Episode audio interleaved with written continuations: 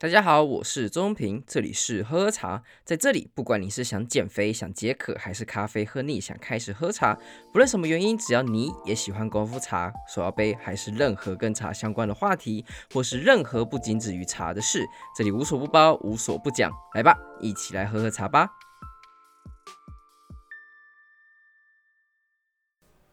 好了，这次的非茶时刻双主题分别是二零二三波士顿台湾电影节以及远离不断抱怨的有毒环境。主要第一个我觉得很明显的，其实这次是要来分享或是业配 whatever，就是大家可以跟大家分享一下。其实在这个礼拜，就是九月二十三、九月二十四。波士顿的时间也是美国东岸的时间，会举办我们第五届的波士顿台湾电影节。相信，呃，如果之前有在听我节目的话，可能会听到说我有分享过波士顿台湾电影节的一些相关的事情。它的主要开始原因是因为傅余那时候在呃二零一九哎二零反正那个时候的时候，他。在我们今天在台湾得奖的时候，上台的时候讲了一些话，造成某些人的不开心，造成我们双边开始互相的抵制，而导致于就是台湾的电影开始在金马奖的部分开始被很多的艺人、很多的电影都不愿意来呃报。金马奖的奖项，所以波士顿当地的人就有鉴于此，觉得哎，这样子台湾电影可能在国际上会受打压，或是它影响力可能会相对于以前上会有一些挤压的作用，所以他们举办了波士顿台湾电影节，就是为了避免台湾电影在国际上失去了一个声音，而多一个波士顿台湾电影节，让大家可以知道说，哦，其实，在国际上还是有一个生存的一个空间，而且让台湾电影可以呃 freely speak whatever you want 的那个一个地方。这样子，在这个可预期跟不可预期的情况之下，在二零一九的时候，我们办了第一届的波士顿台湾电影节。那我刚好也是里面的志工。那后面再讲，呃，主要讲今年的这次是第五届。那这次播放的电影主要有《本日公休》、《一家子儿咕咕叫》、二零二二最金马最佳剧情短片。讲话没有在听，逃跑的人，二零二零金马最佳动画《废弃之城》以及《蓝色大门》，所以基本上，诶，都是享誉的呃一些电影，还有一些很经典的一些奖项。那其中的《本日公休》的导演傅天余，《逃跑的人》导演曾文珍和《蓝色大门》导演易智言都会在这次飞到波士顿，会有一个映后座谈。礼拜六晚上，甚至还有一个在 Hyatt 的一个 reception，它有点像是之前我们办的时候，主要就是让大家可以来互相 hang out 啊、聊天啊、喝酒、认识一下。那这两天其实基本上它的行程非常的紧凑，而且又非常的有趣，你又可以认识到新的朋友。所以如果你人在美东，你人在 Boston，人在纽约，或或是甚至 Florida，当然不限于其他的县市，你都可以飞去波士顿，在这周末的时候可以跟大家可以认识一下，去了解一下波士顿台湾电影节，因为每一个主办人在我们那个时候，真的都是付出心力，没有任何一个是全职在做台湾电影节这件事情，都是在那边读书、工作，留在那边之后。那有心力、有余力，想要为台湾电影和台湾的一些文化的一些政治上的地位，whatever 都好，他们想要付出一点心力的人，他们会聚集在一起，然后举办了像这样子的活动，影响更多人，让大家知道，诶，台湾电影很不错哦。其实大家可以来看看。那这次的时间就是我刚刚提到九月二十三到九月二十四，礼拜六、礼拜天，地点在 AMC 的 Boston Common。那刚讲 Boston Common 这个字，我就觉得很怀念，因为基本上 Boston Common 那时候是我很常去的地方。当然晚上的时候我不太去，晚上的时候那边蛮接近 Chinatown 的，所以它的呃自然的环境在 Boston 来讲，相对大家会比较会比较有意识的会远离的地方。但其他地方，Boston 相对其他城市，尤其纽约或是。Alena 之类的，都是一个非常安全的一个城市，在几点出门，我觉得基本上都没有什么问题。但就是 Boston Common 跟呃 MC 呃，sorry，Boston Common 跟 Chinatown 的附近，它应该晚上的时候比较嗯龙蛇混杂一些，但。Boston Common 在白天的时候是一个非常美丽的一个地方，非常 chill。它有点像是在 how to say，在纽约的 Central Park 的概念。它其实其实应该是一开始是纽约的 Central Park 学 Boston Common，它就是在一个城市的最中心时候设立一个城一个公园一个绿地，有点像大安森林公园。但大安森林公园不知道为什么就是没有一个给我一个很 chill 的感觉。可能我觉得问题是出在它不是盖在呃信义区那种地方。如果在信义区的话，它真的就是一个很棒的绿地，也可以。让信义区的地方温度不要那么高。我不知道大家有没有感受到，其实台北盆地非常的闷热，它已经是盆地了，然后又夏天又热，湿气又重，所以整个在巨温下来，盆地这台北非常的湿热。你要住台北的时候才会有那种徐徐微风，但台北绿地已经相对才在城市已经好很多，但我显然还是不是很够，不然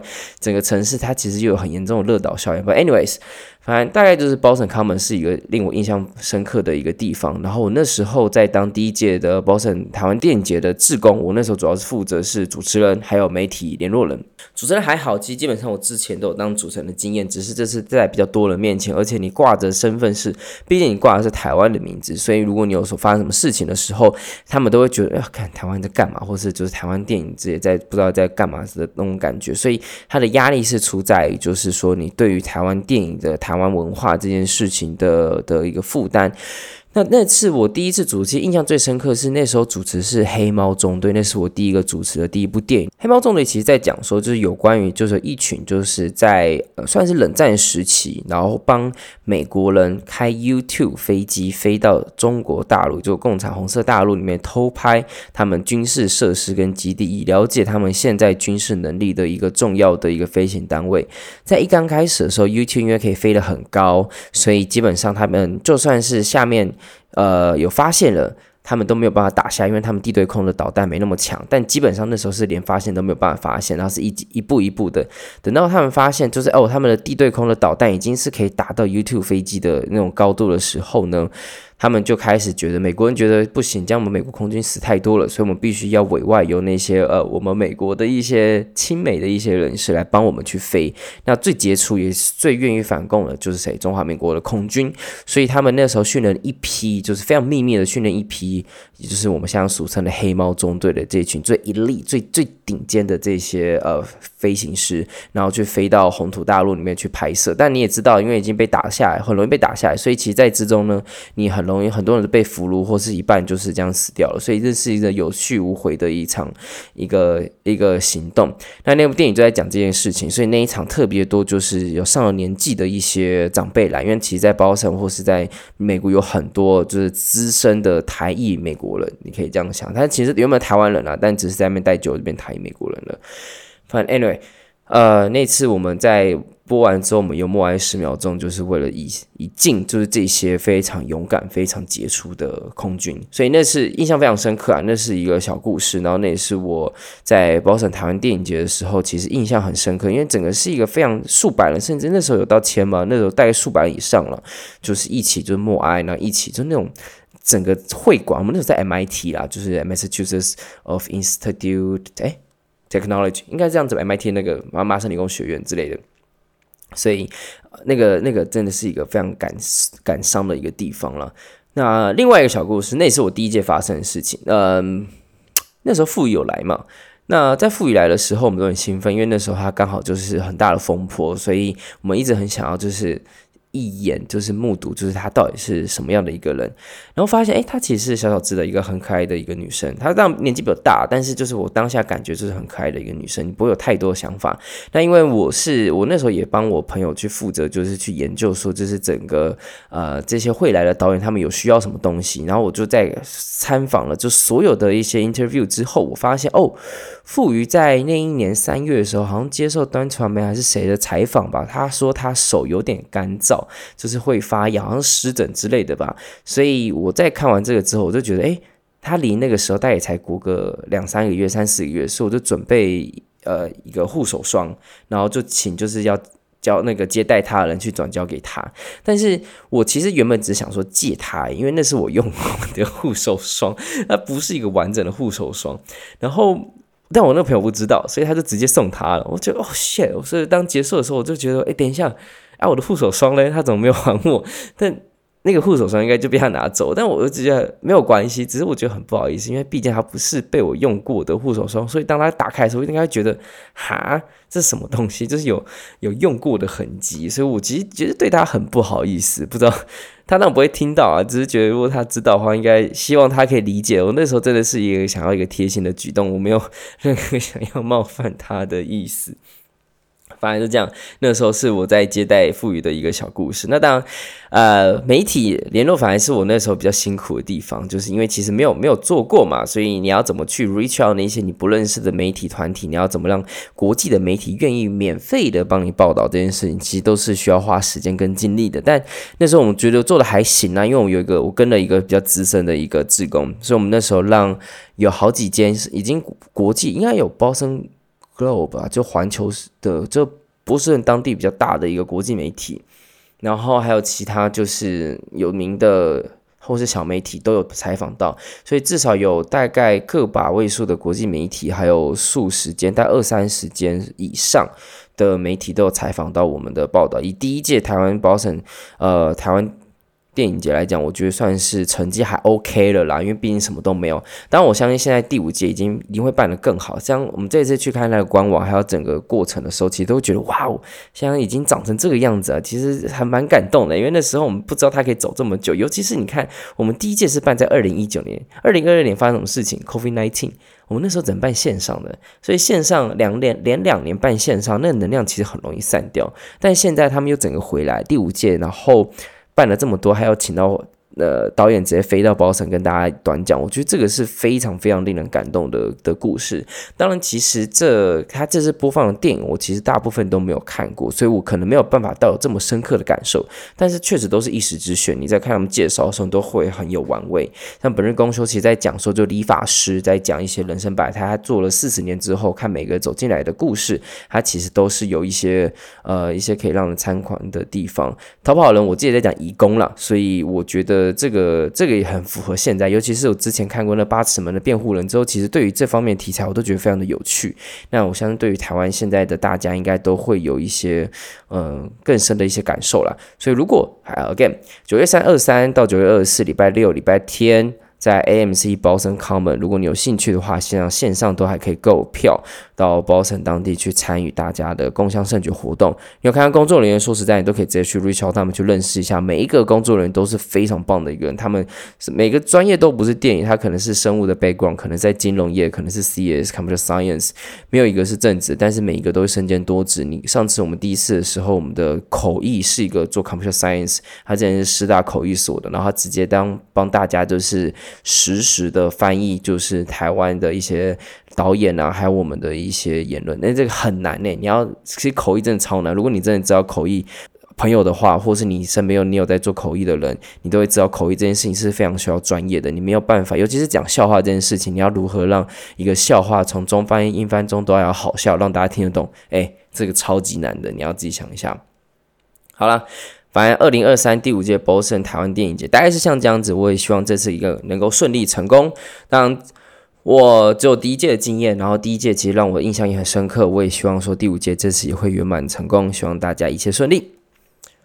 好，第二个其实要聊的是有关于远离不断抱怨的有毒环境。其实这样子啊，就是大家我觉得身处在啊，当然你可以讲说台湾鬼岛，所以你本身就身处在一个很有毒的一个环境。不是掉，就是其实当然我对于台湾这个地方，你可以讲很多很多不好的地方，但是我觉得我们先缩小一些范围，就先缩小到个人这件事情，因为确实大至国家，小至个人，你都可以是一个有毒的环境，所以。以个人你个人来讲的话，其实最重要的事情是你到底身边有没有一些让你觉得不开心的人，或者你本身就在制造一些有毒的一些毒素，造成你身边朋友的一些不舒服。其实会这样讲，是因为我发现其实大部分有一些很状况，就是尤其是出社会的人，你没有办法交新朋友。但你交不能交新朋友之后，你就可能跟旧的朋友，或是你现在的朋友 hang out，但你现在朋友可能没有这么的优质，他可能会造成你常常不开心，或是每次跟他出去的时候，他就是在抱怨。呃，抱怨工作，抱怨环境，抱怨父母，抱怨他的伴侣，所以基本上你跟他出去没有什么正向的事情。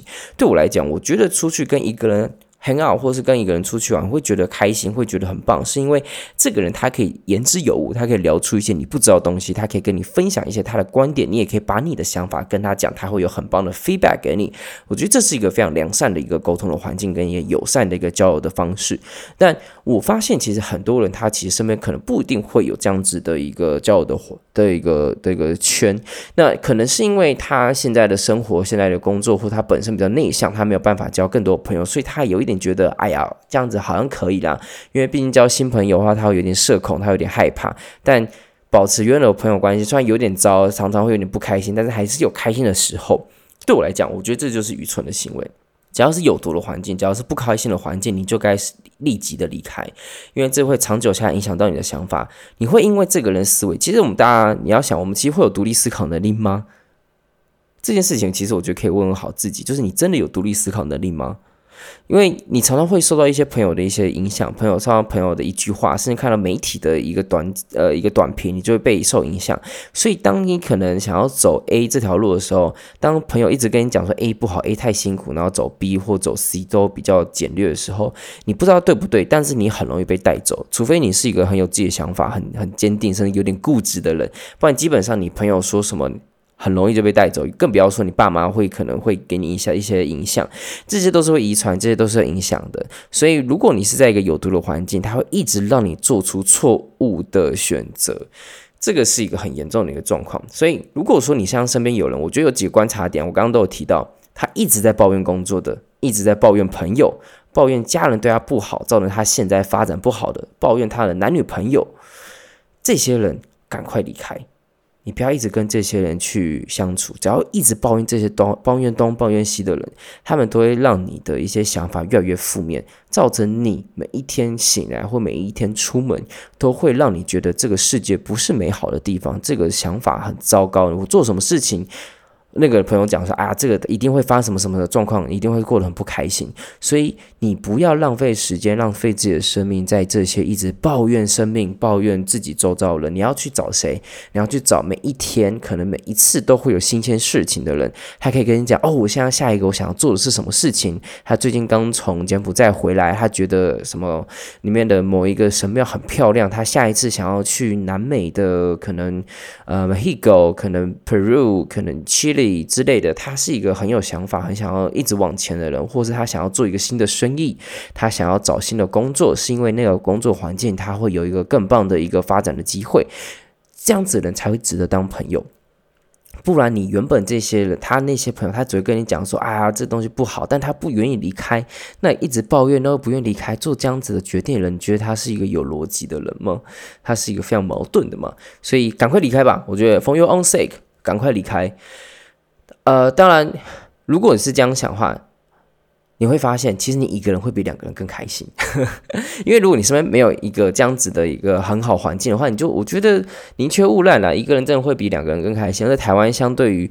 呃韩国或其他国家的话，我们可以更包容一个人生活。当然有一个寂寞指数嘛，可能一个人去看卡拉 OK 是一个非常高等的一个寂寞指数，然后就不要去看卡拉 OK 吗？你也说是一个人吃火锅也是一个比较。呃，寂寞的指数，那你就去咸都嘛，咸都大家都一个人吃嘛，就是就这样子嘛，所以你都是会有一个方式可以让你一个人去做的，而且台湾现在越来越尊重一个人，而且应该说，你现在一个人越来越多，尤其独立女性，就是呃单身女性，其实也越来越多。那你这样子也很好啊，就是你现在可以去一个人做一样很好的事情，而且台湾会很包容，又不像韩国，如果看到你一个人生活的话，会给你指指点点，台湾不会这样子嘛，所以 why not 就离开他吧。好了，讲个人讲完，就是还有公司啊。其实公司就是，如果你发现公司在内斗，然后老内在卡位，你自己觉得没有没有发展，快沉船了，赶快跑吧。公司不会因为你的关系而倒的，或是你不会因为有你的关系而整个拉起来。如果这个环境不好，你没必要做这件事情，除非你是一个有决定权的人，不然何必呢？你又没有股份，又没有股权，然后也没有决定权，然后在那边说哦，我这个公司没有我不行，不然这样子真的不能下去。公司真的没有你没有关系啦，大家都是这样子。如果你到现在还觉得公司没有你不行的话，我只能说你还很年轻呐，就是很幸运啊，你还有这样的想法。但是真的是公司真的是不会怎么样，没有，因为你这不管再好用，你不管再资深，你不管再奴，没有你没有关系。所以如果你觉得公司有发现这样的状况，我当然知道现在景气比较差，我自己也很多时候也可能工作有其他原因会让你离不开。但是如果你有机会啊，赶快跑吧，真的是不要不要待在那种地方，让自己痛苦。所以放下吧。那当然，我刚刚提到更大的还有国家这件事情。哎呀，台湾台湾怎么讲呢？台湾就是一个很会生产人才，但是没有办法滋养的一个地方。我们一直在输出人才出去，留不住人才了。所以，如果你当你也觉得你在那边待不下去，或是你的配不够，或是你身边的同事都很智障，你没有办法做你想要做的事情，但你又没有足够资源。我觉得说实在，你也可以试试看去国外啊，国外的经济体更大，国外的资本也比较高，机会比较高，不会像在台湾，你可能只要你只能选择像半导体或是金融业等等等相关的一些产业才会比较好一些，优渥的生活，或是你一定要写，一定要当工程师、医师、律师。我觉得在国外你可以选择更多啊，如果你有机会，你就何必在台湾这种地方钻牛角尖呢？你去东南亚也 OK 啊，就是东南亚其实有很多机会，像我其实。我自己其实也在规划，不想要去其他国家，东南亚什么的。那这我要 see，如果真的去的话，我再跟大家说。但我觉得这件事情对大家来讲。台湾不是你唯一的选择，离开就离开吧。然后当然不要说离开之后再来说啊，台湾台湾很棒啊，不要在在台湾就很棒啊，不要抱怨啊，或者是台湾很糟啊，就是什么烂地方。我觉得出去就出去了啦，不要不要讲太多，就是你过好自己的生活，没有必要在没有那么多人想要听你大放厥词这件事情。But anyways，反正小资个人，大公司，大至国家，我觉得如果你都觉得是有毒的环境的话，希望大家。不要像我身边某些朋友一样，赶快离开，赶快离开这种有毒的环境，让自己过好更好的人生，自己才最重要的啦。就跟我们人是两撇，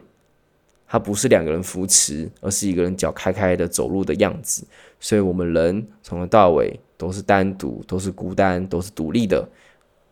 该离开就离开，该走就走，不会因为你不用一定要跟别人才可以活得下去，不是掉。好，大概像这样，希望大家会喜欢这次非常时刻。我是钟平，我们下次见。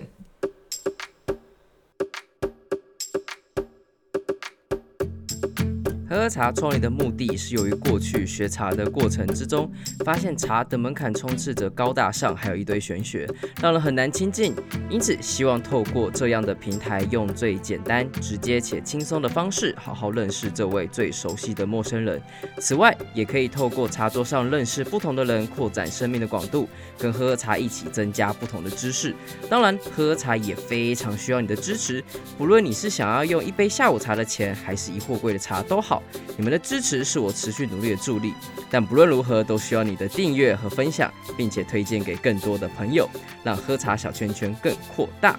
我是周宗平，这里是喝茶，我们下次见。